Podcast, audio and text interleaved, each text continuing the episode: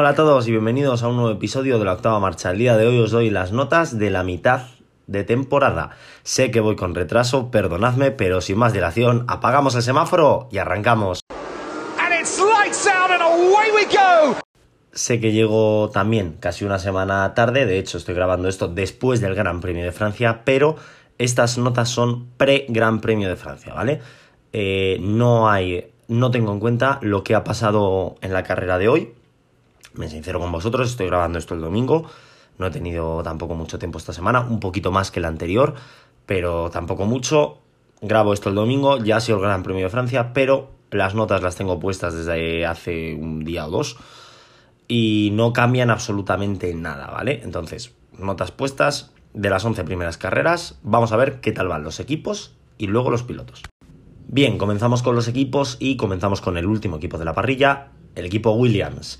Le doy un 3, no está haciendo nada, el coche vuelve a ser una auténtica castaña, vuelve a ser una auténtica mierda el coche, que era lo que, quitando el año pasado que Haas fue la locura máxima de mierda, lo que veníamos viendo en las últimas temporadas.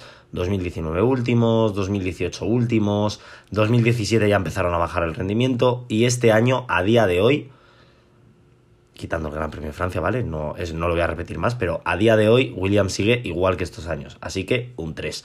El siguiente equipo, Aston Martin. Aston Martin se come otro 3. El coche está siendo una auténtica castaña, nuevamente. Parecía que eh, tenían una oportunidad este año de resurgir del año pasado y nada más lejos de la realidad. No solo no han resurgido, sino que se están hundiendo más en la mierda. O sea que, lamentable. Por otro lado, tenemos a Alfa Tauri. A Alfa Tauri le doy un 4. ¿Por qué un 4? Porque han perdido bastante ritmo comparado con el año pasado. Entonces, han perdido, para mí no están haciendo una buena temporada. No está al nivel de Williams y de Aston Martin. Bueno, depende de la carrera. Y Alfa Tauri ha caído mucho. Escudería que se merece un aprobado alto. Haas, 7. ¿Por qué un 7? A ver, es cierto que a nivel de temporada quizá no están haciendo un 7. Pero si lo comparamos de dónde vienen, es un 7, no les voy a poner más, no es un 8, no es un 9 y no es un 10. Empezaron muy bien la temporada, se desinflaron, ahora han cogido un poquito de, ímpetu en estas últimas carreras, pero bueno, eh, un 7. Alfa Romeo es la siguiente escudería, 6 y medio. Han mejorado con respecto al año pasado, empezaron muy bien la temporada, pero se han ido desinflando, entonces 6 y medio. No le doy más, Quizás si no se hubiesen desinflado, pues tendrían un 7, 7 y medio, porque han mejorado bastante con respecto al año pasado. Pero al haberse desinflado, pues les tengo que dar un, un 6 y medio. Alpine, 7 y medio. Están peleando por la cuarta posición en el campeonato de constructores, cosa que el año pasado estaban peleando por la quinta. Han mejorado bastante. El coche es, es fiable, quitando cuatro cosas, pero el coche no se rompe cada dos carreras. Han tenido relativamente pocos abandonos. Están los dos pilotos dentro del top 10 de, del campeonato de, pilotos. 6, 7 y medio. El siguiente equipo es McLaren, 6,75. Si me tengo que basar en Bahrein es otro 3, pero han solucionado los problemas. McLaren no está en la zona baja de la parrilla, como parecía en Bahrein. Eh, ahora, tampoco es el locurote máximo. El año pasado estaba mucho más cerca del tercer puesto. Este año, aunque sea otro equipo, están muy lejos. Eh, les van a adelantar en el cuarto puesto, van a tener esa batalla con Alpine. Si se siguen desinflando, tendrán la batalla también con Alfa Romeo, pero bueno, de momento con Alpine, por lo tanto, 6.75. El siguiente equipo, Mercedes, un 7. Joder, si lo comparas con el año pasado, sí, si lo comparo con el año pasado y los últimos 8 años, Mercedes es un 2. No están peleando por el campeonato de constructores, no están peleando por el campeonato de pilotos, pero la mierda de Mercedes, todos decían es que es una mierda. Es cierto que, claro, es una mierda si lo comparas con el año pasado. Es el tercer mejor coche de la parrilla con diferencia. No hay nadie que se les acerque. McLaren, Alpine, Alfa Romeo, Haas, Alfa Tauri, Aston Martin o Williams no están cerca de Mercedes. Mercedes está más cerca de Ferrari de Red Bull que del resto de la parrilla, por lo tanto, un 7 si solucionan algunos problemas de ritmo, van a estar ahí, van a estar dando guerra. Entonces, eh, llevan 3-4 podios seguidos con Hamilton. Segundo equipo, Ferrari. A Ferrari le doy un 8. Le doy un 8 si comparamos cómo empezó la temporada pasada, cómo terminó la temporada pasada, terceros un poco in extremis, a cómo la, ha empezado este año, le tengo que dar un 8. Ahora, los problemas de fiabilidad le impiden tener más nota. Y quizá estoy viendo el 8 y me estoy viniendo muy arriba, pero es un muy buen coche y se merece el 8. No creo que se merezca un, un 0.25 más camping, sinceramente. Y por último, Red Bull Racing. 8.75. Los problemas de fiabilidad de inicio de temporada han desaparecido. Fueron cosa de 2-3 carreras. Los de Ferrari han llegado. Verstappen intratable. Pérez muy bien. Por lo tanto, 8.75. Así quedan las escuderías. Repaso rápidamente. Williams y Aston Martin se llevan un 3. Alfa Tauri se lleva un 4. Haas y Mercedes se llevan un 7. Alfa Romeo se lleva un 6,5, Alpine un 7,5, McLaren 6,75, Ferrari 8 y Red Bull 8,75. Y pasamos al campeonato de pilotos, ¿vale? Una pequeña aclaración, no voy a contar a Hulkenberg, dos carreras, pues no le voy a dar nota por dos carreras. Ojo, si Hulkenberg luego empieza a haber casos de COVID y empieza a correr más, pues ya tendré que tener en cuenta esas dos carreras también. No parece que vaya a volver Hulkenberg este año, entonces sacamos a Hulkenberg de la ecuación y nos quedamos con los 20 titulares. Nicolás Latifi, un 2. Eh, creo que ni con Mazepin me atrevía tanto el año pasado. De hecho, voy a mirarlo ya por curiosidad. Creo que con Mazepin no me atrevía tanto el año pasado, pero es que lo de Latifi este año está desaparecido. Ha tenido una carrera, cuidado, no buena, no espectacular, una carrera decente ni siquiera estamos hablando de una supercarrera. Mira, Mazepin el año pasado a final de temporada se llevó un 3. Latifi es que se está llevando peor nota que Mazepin. No está haciendo nada Latifi. Está desaparecido en combate.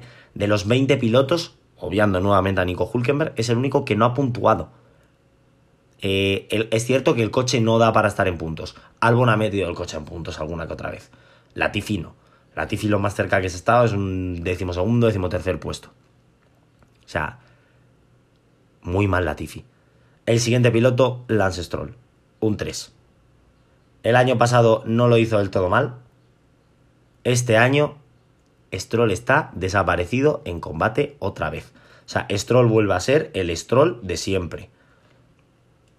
Eh, ha tenido quizá uno o dos años buenos. Si esos dos años buenos han sido su prime, hostia puta lo que nos espera de Stroll.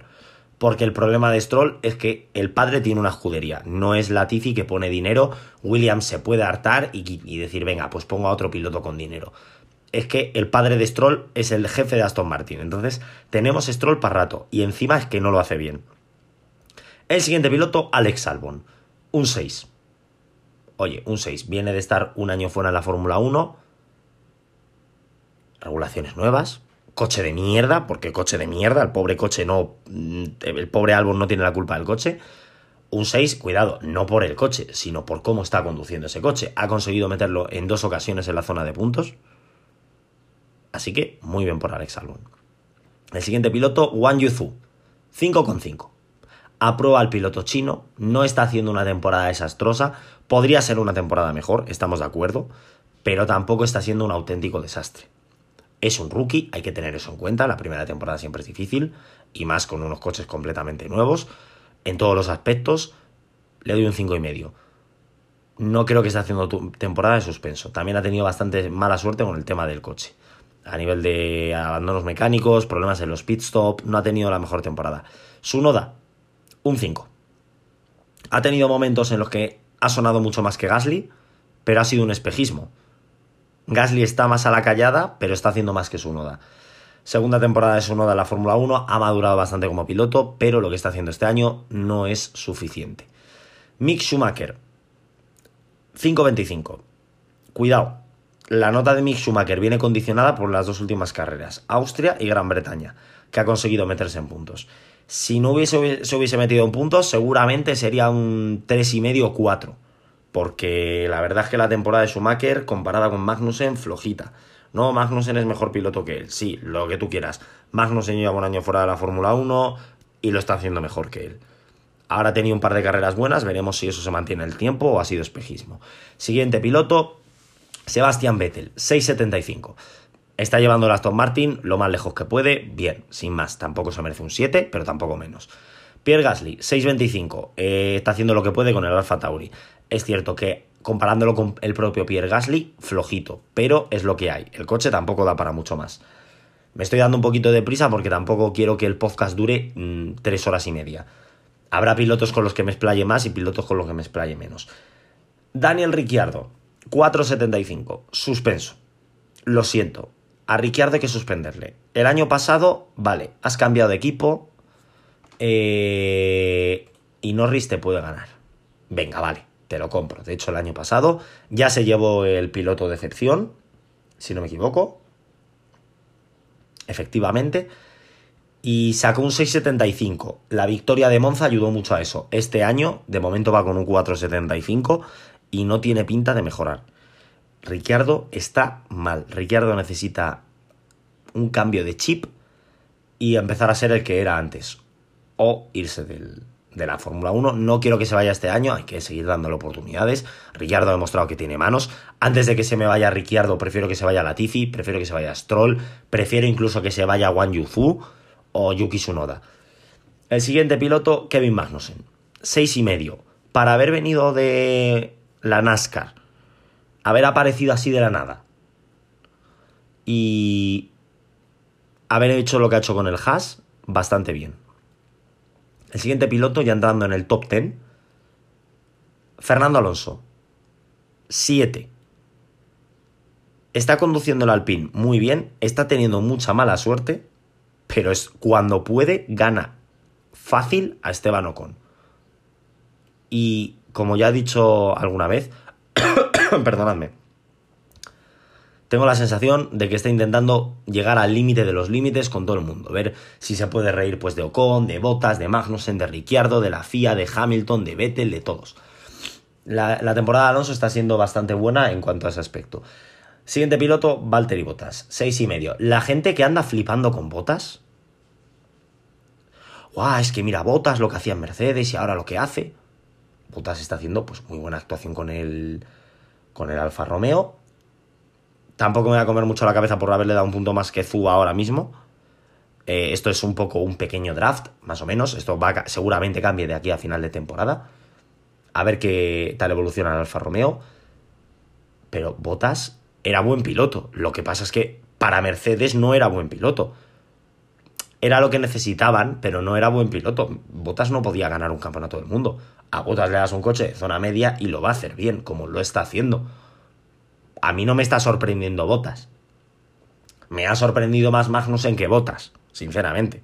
Aunque sabía que Magnussen era muy bueno, estar un año fuera de la Fórmula 1 y en la primera carrera hacer quinto, hostias, eso es una sorpresa. Botas pues hace lo que se espera de él. Siguiente piloto, Esteban Ocon, un 7. es que le saca no sé cuántos mil puntos a Fernando Alonso, todo lo que tú quieras. Fernando Alonso ha abandonado dos o tres veces, ha tenido penalizaciones que eran de aquella manera, eh, ha tenido problemas eh, por todos los lados, Ocon no. Ocon algún problema habrá tenido, no te digo que la temporada de Ocon haya sido perfecta. Creo que junto a Hamilton es el único piloto que no ha abandonado. Eh, puede ser, o me lo estoy inventando yo. Podemos estar hablando de que Puede ser, ¿eh? Que a lo mejor Esteban Ocon sea el único piloto que no, junto con Luis Hamilton, que no haya abandonado en lo que va de temporada. No, eh, abandonó por un problema en... Sí, me acabo de acordar, abandonó en Gran Bretaña por un problema. Eh, el resto de carreras las ha terminado. En los puntos, muy regular, por eso le doy un 7. Porque quitando esas dos carreras y el abandono de, de Gran Bretaña, está en la zona de puntos. O sea, por eso le doy la nota que le doy pero no, para mí no lo está haciendo mejor que Alonso. Ha tenido más suerte. Quizá el arranque de temporada, las dos, tres primeras carreras haya sido mejor que el de Alonso, pero luego no. Siguiente, Lando Norris, 6.75. Lo ha hecho muy bien, se ha sacado un podio en, en Imola. Bien por Lando Norris, pero el coche no da para más y eso influye bastante a la hora de, de poner las notas. Va a ser adelantado por mucha gente en la clasificación de pilotos. Dudo que McLaren salvo que cambien las cosas, pueda mantener el cuarto puesto. Si se bueno, no creo que vayan a perder el quinto con Alfa Romeo, también viendo las cosas como están. Y pasamos al siguiente piloto, Luis Hamilton. Aquí igual os esperáis un 5. Pues no, 6.75. Pero es que Russell, Russell tampoco le está sobando el morro. A principio de temporada se lo comió, pero luego ya está. Que a principio de temporada, la primera carrera, Hamilton hizo podio. Que Hamilton es el único piloto, no Ferrari, no Red Bull, o sea, es el único piloto del resto de la parrilla, quitando a los dos grandes, que ha conseguido meter su coche tres carreras seguidas en la zona de, en el podio. Gran Bretaña, eh, tirando para atrás, Austria, Gran Bretaña y este Canadá. Está a 20 puntos de Russell, con carreras realmente malas, como por ejemplo fueron Arabia Saudí, que la cual fue desastrosa, e Imola, que tuvo una carrera de mierda. Y alguna que otra carrera que estoy viendo que no ha sido la, la mejor del mundo mundial. Eh, que fue el Gran Premio de. Un momentito. El Gran Premio de Mónaco. Quitando esas tres carreras, que sí, que Russell ha sido súper consistente, que no se ha bajado el top 5, salvo cuando abandonó el otro día en, en Reino Unido. Vale. Que la temporada de Russell está siendo mejor que la de Hamilton, no lo discuto. Que le está sobando la cara, le está pintando la cara y le está humillando. Van 6-6 en clasificación.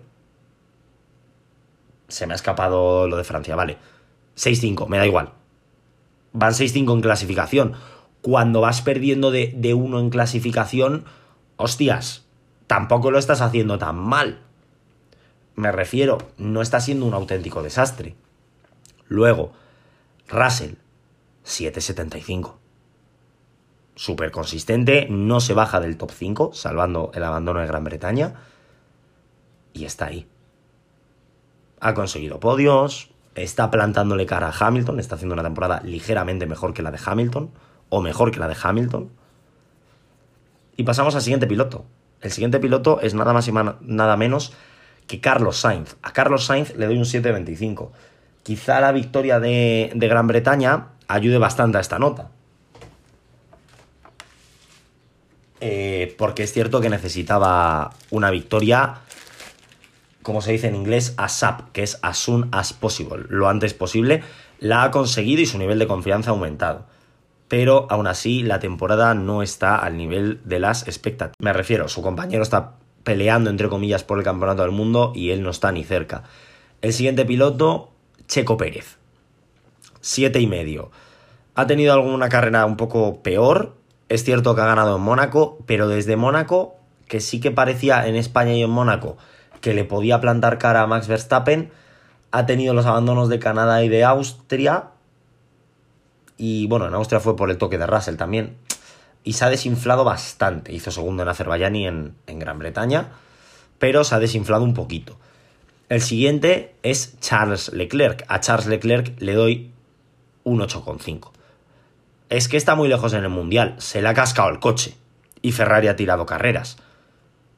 Y el último piloto que nos queda es Max Verstappen. 8 y medio. Intratable. Intratable.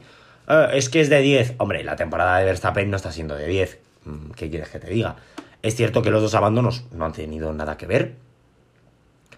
En Gran Bretaña tuvo mala suerte. Hizo séptimo, pero ya volvimos a ver un poco al Verstappen Troskoñoskis, este de empujo a todo el mundo y aquí que nadie me toque. En Mónaco hizo tercero, que ha sido su única. Bueno, junto con Austria que hizo segundo, pero porque Ferrari tenía más ritmo. Ha sido su única carrera que no ha ganado, o sea, ha ganado muchas carreras y está demostrando que puede ser bicampeón del mundo y seguramente vaya a ser bicampeón del mundo.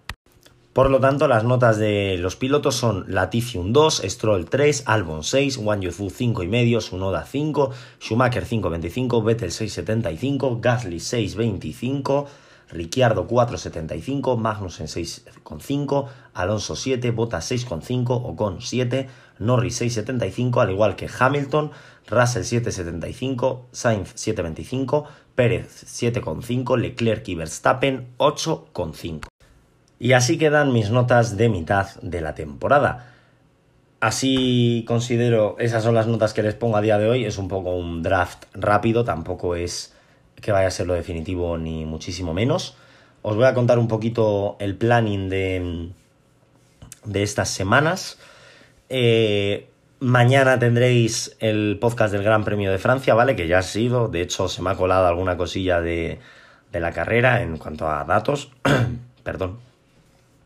Luego, eh, la semana que viene gran, tenemos Gran Premio de Hungría, o sea que seguimos con, con los podcasts de carreras.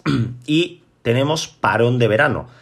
Es decir, tenemos dos, tres, bueno, tres, cuatro semanas que va a haber podcasts pues un poquito más, no improvisados, pero sí un poquito diferentes. No, no puedo analizar carreras si no hay, si no hay carreras. A ver si consigo meter algún eh, podcast de los que tengo en la recámara, que ya metí alguno, no me acuerdo cuál. El, vale, sí, el de la Fórmula 1 perfecta, que fue hace cosita de un mes. Luego, eh, también tengo preparada, estoy preparando, esto me va a llevar mucho tiempo, esto os lo comento para que lo sepáis, pero esto no es para hoy, no es para mañana y no es para la semana que viene. Estoy preparando unas publicaciones para Instagram. No va a haber podcast de esto que estoy preparando, porque hay mucho dato, es muy denso. Bueno, a lo mejor hago un podcast, pero de otra manera, no, no como lo tengo pensado. Vale. Eh, yo lo dejo caer, de momento os lo dejo ahí. Son muchas publicaciones.